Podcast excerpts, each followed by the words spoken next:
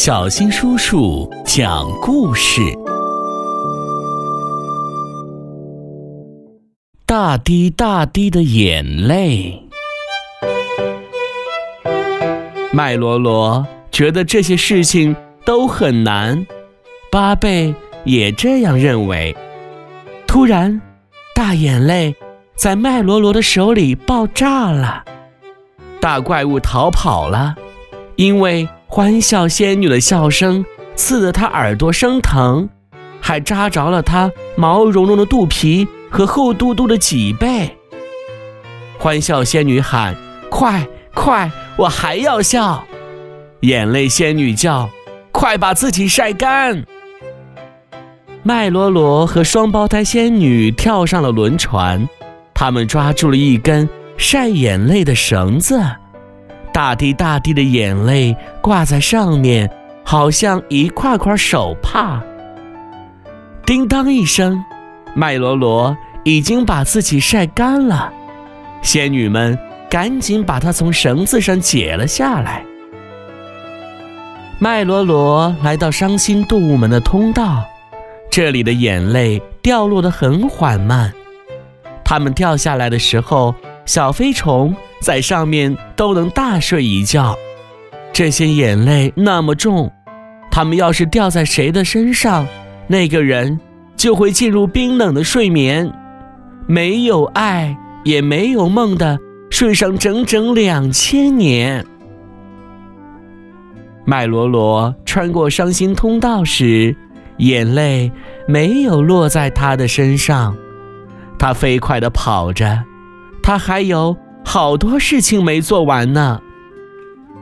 双胞胎仙女离开了他，大门八倍还在那儿等着他，这让他觉得很安全。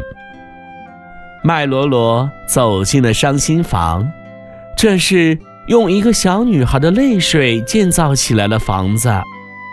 小女孩是那么伤心，她把自己所有的眼泪。都哭了出来。房子一造好，小女孩就离开了。欢笑仙女的笑声吹散了伤心房，那笑声来自远方。有时候，欢笑仙女知道好笑的事情将要发生，就会忍不住先笑起来。麦罗罗坐在一堵眼泪墙上，他想起来。自己还要找到一片鱼鳞。巴贝说的有道理，鲤鱼真的在那里。它的名字叫艾迪梅，它趁着天亮和那些娃娃亲密的玩耍着，吃点心、喝饮料、做梦、游戏。到了晚上，它就乖乖的睡觉去了。麦罗罗走到一个巨人脚下，继续往上爬，一直爬到他的脸颊上。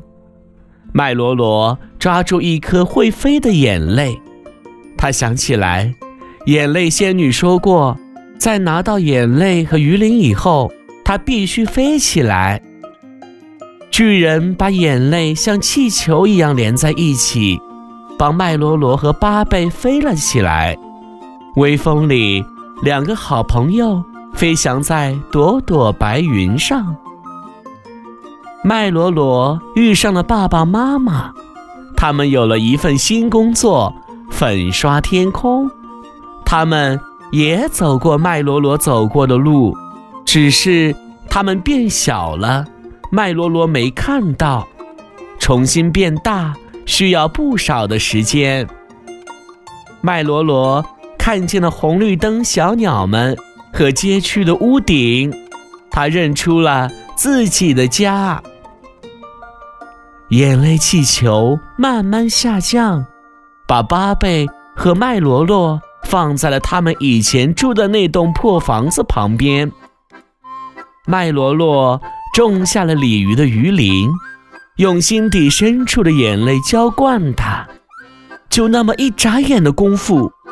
突然，他带回来的眼泪和鱼鳞长成了一栋大房子，它比原来的房子宽敞得多，也美丽的多。